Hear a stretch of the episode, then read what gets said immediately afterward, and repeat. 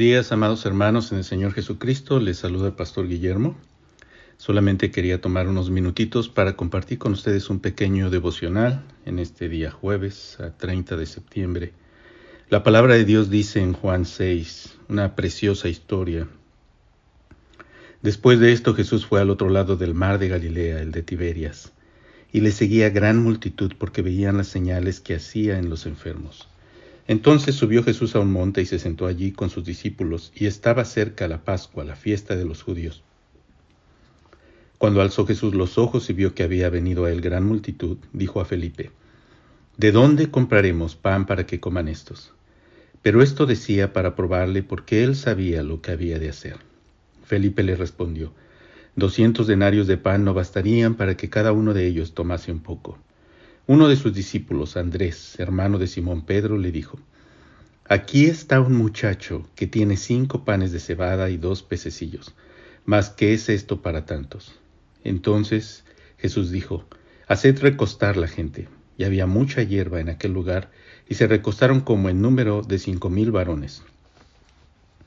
Y tomó Jesús aquellos panes, y habiendo dado gracias, los repartió entre los discípulos y los discípulos entre los que estaban recostados, asimismo de los peces cuanto querían. Cuando se hubieron saciado, dijo a sus discípulos, Recoged los pedazos que sobraron para que no se pierda nada. Recogieron pues y llenaron doce cestas de pedazos que de los cinco panes de cebada sobraron a los que habían comido. Aquellos hombres entonces, viendo la señal que Jesús había hecho, dijeron, Este verdaderamente es el profeta que había de venir al mundo. Esta historia ustedes la conocen y hace poco yo hablé un poquito sobre esto. En este día quería tomar un momento para hacer una pequeña reflexión sobre un detalle muy minúsculo en esta historia que ustedes conocen. Cuando ustedes ven que Jesús está frente a esta multitud y no hay alimento suficiente, y le pregunta a sus discípulos de dónde vamos a comprar y ellos no saben qué responder. Ellos han hecho el cálculo y saben que 200 denarios, 200 denarios Estamos hablando de que un ah, jornalero, su salario diario era un denario. Así que cuando Felipe dice 200 denarios de pan no, no bastarían, está hablando de 200 días de salario. ¿sí? No bastarían para comprar un poco de pan, para que coman un poco. ¿sí? Y entonces es muy interesante este pequeño detalle que hay en la historia. Dice, uno de sus discípulos dijo, Andrés, hermano de Simón Pedro, le dijo, Aquí está un muchacho que tiene cinco panes de cebada y dos pececillos. Mas, ¿qué es esto para tantos? So, este pequeño muchacho tenía cinco panes de cebada. Imposible alimentar una multitud con cinco panes de cebada. La palabra que se tradujo muchacho en nuestras Biblias es la palabra griega paidarión, que significa un niño, puede ser un niño Puede ser un niño de seis años, de ocho años, o podría llegar a ser un jovencito, adolescente, quizá no mayor de 12, 13 años. estamos hablando aquí de un jovencito que vino y que trajo algunos panes y unos peces para alimentarse mientras iba a escuchar al Señor hablar. Un jovencito que está entre la multitud que quiere escuchar a Jesús, que quiere oír lo que Jesús tiene que decir. Y ha venido prevenido con su lunch para alimentarse mientras pasa tiempo escuchando lo que Jesús dice. Ahora, es un detalle muy insignificante realmente en la historia. Usted podría decir que en, en, otras partes, en otros de los evangelios, no se menciona que era un muchacho quien trajo esto, solamente aquí en el Evangelio de Juan. Y usted puede decir, ¿qué tiene que ver esto, que sea un muchacho que haya traído esto? Tiene que ver mucho. Porque este niño que trajo los panes para alimentar a la multitud y los puso a los pies de Jesús.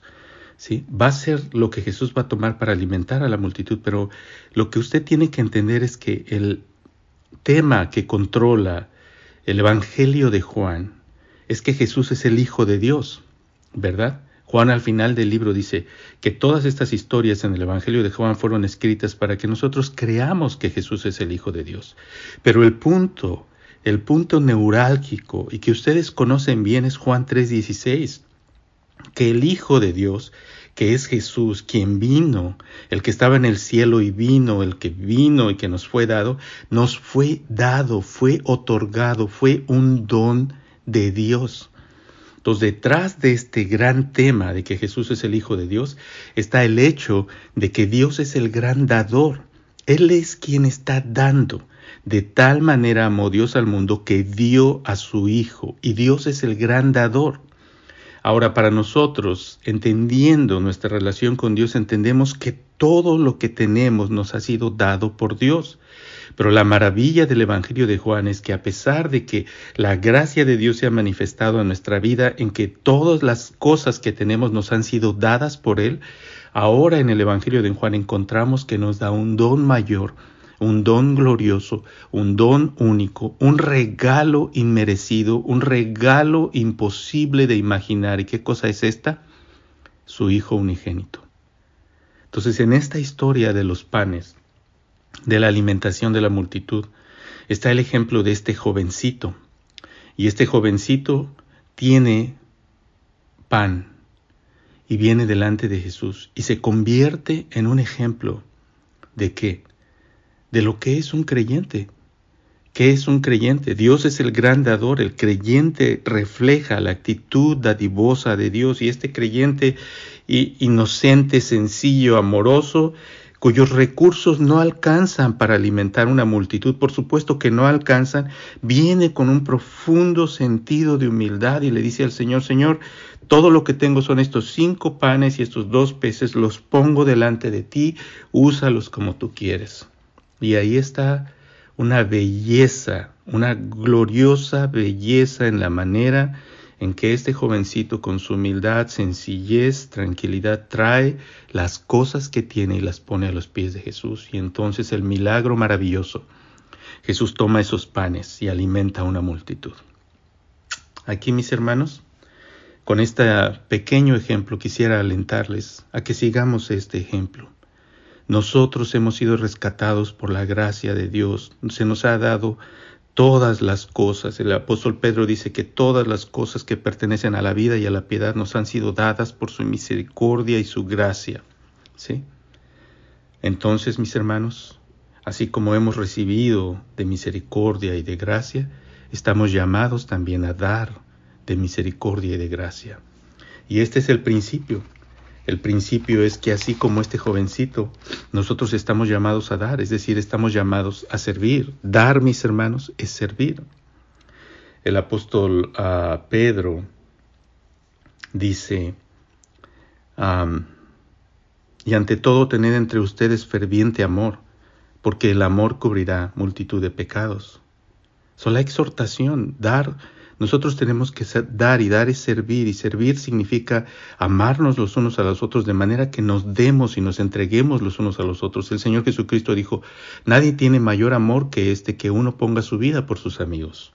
Y Pedro dice, cada uno según el don que ha recibido, ministrelo a los otros. Esta palabra ministrar significa sírvalo. ¿Sí? Como buenos administradores de la multiforme gracia de Dios. La multiforme gracia de Dios es que Dios nos ha dado diferentes dones a cada uno y nosotros estamos llamados a poner nuestros dones al servicio de la iglesia y eso significa al servicio de nuestros hermanos en Cristo. Si alguno habla, hable conforme a las palabras de Dios. Si alguno ministra, ministre conforme al poder que Dios da, para que en todo sea Dios glorificado por Jesucristo, a quien pertenecen la gloria y el imperio por los siglos de los siglos. Y el apóstol Pablo lo dice así en Romanos 12, porque de la manera que en un cuerpo tenemos muchos miembros, pero no todos los miembros tienen la misma función, así nosotros siendo muchos, somos un cuerpo en Cristo y todos miembros los unos de los otros. De manera que teniendo diferentes dones según la gracia que nos es dada, si el de profecía, úsese conforme a la medida de la fe, o si de servicio en servir, el que enseña en la enseñanza, el que exhorta en la exhortación, el que reparte con liberalidad, el que preside con solicitud, el que hace misericordia con alegría. El amor sea sin fingimiento. Aborreced lo malo, seguid lo bueno, amaos los unos a los otros con amor fraternal.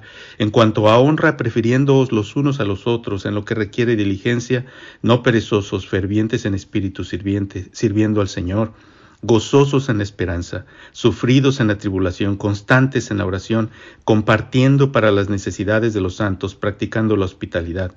Bendecid a los que os persiguen, bendecid y no maldigáis. Gozaos con los que se gozan, llorad con los que lloran, unánimes entre vosotros, no altivos, sino asociándoos con los humildes. No seáis sabios en vuestra propia opinión, no paguéis a nadie mal por mal, procurad lo bueno delante de todos los hombres. Si es posible, en cuanto dependa de ustedes, estén en paz con todos los hombres. No se venguen ustedes mismos, amados míos, sino dejen lugar a la ira de Dios, porque escrito está, mía es la venganza, yo pagaré, dice el Señor. Queridos hermanos, estamos llamados como hermanos en Cristo a ser un cuerpo que nos consideremos miembros los unos de los otros. Como ustedes están estudiando en Filipenses, estamos llamados a ser de un mismo sentir. Estamos llamados a no buscar lo propio, sino lo de, lo de los demás. Estamos llamados a amarnos a unos a otros con sinceridad, sin fingimiento, con verdad, a llorar cuando lloramos, a alegrarnos cuando alguien recibe un beneficio, a sufrir con aquellos que sufren, como ahora nuestros hermanitos que están en el hospital con Aldo, sufrir con ellos y orar con ellos. Estamos llamados a ser uno, estamos llamados a quitar de nuestro corazón las rencillas, los resentimientos, las iras, el egoísmo, la arrogancia y tener una actitud de humildad donde nos sirvamos con amor los unos a los otros. Estamos llamados a servir, y estamos llamados a reflejar la actitud de este niño. Y a veces nosotros decimos, pero yo cómo puedo servir, yo no tengo nada que ofrecer. No, si un niño de, ¿qué le gusta? 6 a 12 años vino delante de Jesús y trajo lo que tenía, usted venga delante del Señor y traiga y entregue lo que tenga. A todos Dios nos ha dado algún don espiritual. Póngalo al servicio de los hermanos para el uso y la edificación de la iglesia. Este domingo, mis hermanos, vamos a celebrar la cena del Señor. Purifiquemos nuestro corazón de todas aquellas cosas que no glorifican a Dios. Vengamos en unidad. Reunámonos con un corazón sincero. Al término del servicio vamos a tener un compañerismo. Ese compañerismo no es nada más un momento social, es un compañerismo espiritual. Por supuesto, vamos a convivir, vamos a reírnos, vamos a, vamos a tener un tiempo de compañerismo, vamos a estar comiendo juntos, pero es un tiempo espiritual. Yo le animo, por favor, con todo mi corazón a que lo haga parte de su agenda, es algo importante, que después del servicio nos quedemos todos a convivir y a comer juntos y a participar. Y si tenemos que servir en algún aspecto, hermanos, si le corresponde hacer alguna cosa, si usted tiene que servir de alguna manera, hágalo. Hágalo con todo su corazón, hágalo con amor, hágalo con un profundo deseo de ser útil para el reino de Dios, de bendecir a los hermanos, de trabajar para el reino de Cristo. Y si sus esfuerzos, si su trabajo, si su servicio pasa desapercibido, si nadie lo nota, si nadie le dice las gracias, no se aflija. Hay alguien que conoce las intenciones, los esfuerzos, los deseos de su corazón y delante de Él no existe ningún servicio que hagamos por su nombre que pase desapercibido. Queridos hermanos, este domingo vamos a tener esa reunión. Les animo por favor a participar y hacer el tiempo. Un detalle más, quisiera antes de retirarme hacer una pequeña oración y quisiera pedirle que oren conmigo. Ustedes saben que nuestros hermanos Aguilar tienen muchos años batallando con la situación de Aldo y Dios está tratando con la vida de ellos y está llevándolos a través de situaciones. Y Dios tiene su propósito. Nosotros no lo entendemos. Hay cosas que están en el misterio de la providencia divina, pero Dios lo sabe. Lo que podemos hacer es poner a nuestros hermanos en oración, orar por Aldo. Aldo está en cirugía, va a tener varias cirugías en los próximos días a consecuencia de una infección que tuvo en la cirugía pasada. Así que tenemos que levantar a esta familia en oración. Así que podría usted en este momento, ahí donde está en su corazón, si no puede cerrar sus ojos, no lo haga, pero en su corazón podría orar conmigo. Vamos a orar al Señor por esto y vamos a orar al Señor por la unidad de nuestra iglesia, porque nuestro amor y entusiasmo por Cristo permanezca en todo momento. Ore conmigo, por favor. Señor y Padre, venimos delante de ti, clamamos en esta tarde, en esta mañana, perdón, por tu misericordia. Clamamos por tu presencia, clamamos por tu bendición. Clamamos, Señor, porque tú permitas, Padre, que los hermanos en Cristo, en la iglesia, ahora iglesia Nuevo Pacto, antes Nueva Vida, podamos trabajar en un profundo sentido de unidad. que en nuestro corazón no exista más que el deseo genuino y verdadero de servir a Cristo. Y que entendamos, Señor, que cuando nos servimos los unos a los otros, cuando hacemos algo los unos por los otros, cuando ponemos nuestros esfuerzos, nuestro dinero, nuestro tiempo, nuestra labor, Señor, al servicio de otros, lo estamos haciendo por amor a ti y lo estamos haciendo para ti. No es para ellos, es para ti.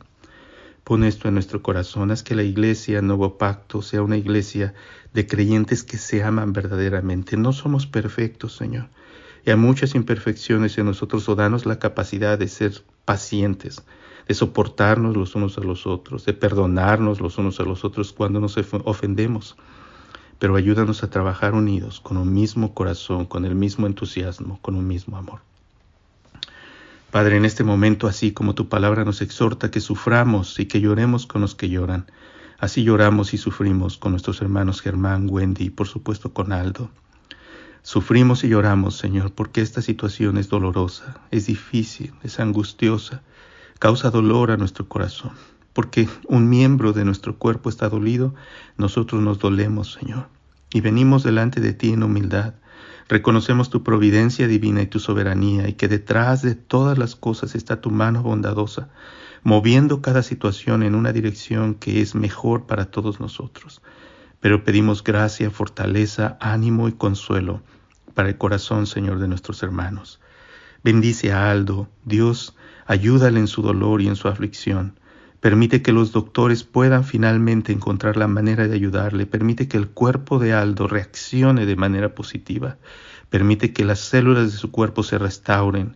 Permite, Padre, que las heridas cierren. Permite, Señor, que los conflictos, los problemas y los dolores, Señor, cesen.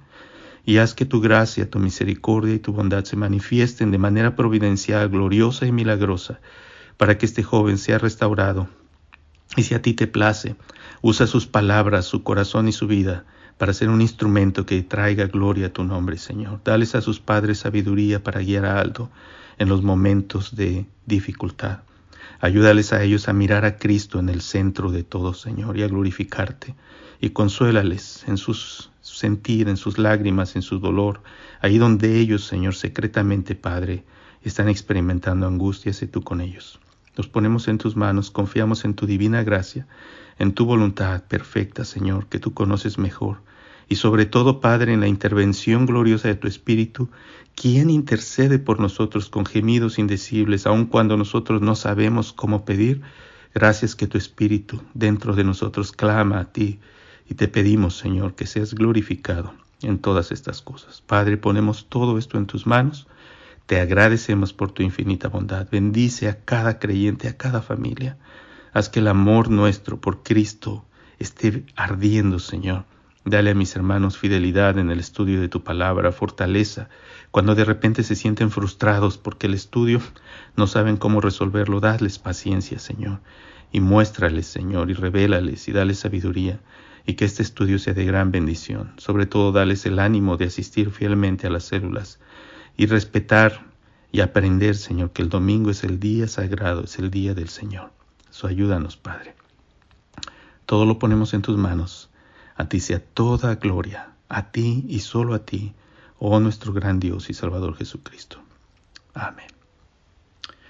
Hermanos, me despido. Les doy un gran abrazo. Estamos aquí para servirles. Si en algo puedo servirles, estoy a sus órdenes. Soy el pastor Guillermo Márquez. Si usted llegó de alguna manera y no sabe cómo llegó aquí y escuchó este devocional y el Señor habló a su vida, le invitamos nuestra iglesia es la Iglesia Nuevo Pacto. Antes nos llamábamos Iglesia Hispana Nueva Vida, pero hemos cambiado el nombre a Nuevo Pacto. Nos reunimos todos los domingos a las, a las 11 de la mañana y estamos ah, teniendo nuestros servicios en la, iglesia, en la escuela Greenfield Middle School, que se encuentra en el 1495 Greenfield Drive en El Cajón, California 92021. Otra vez, 1495 Greenfield Drive, El Cajón, California, 92020, perdón. Así que si gusta acompañarnos los domingos a las 11, ahí estamos. Que el Señor les bendiga a todos ustedes. Un gran abrazo, mis hermanos.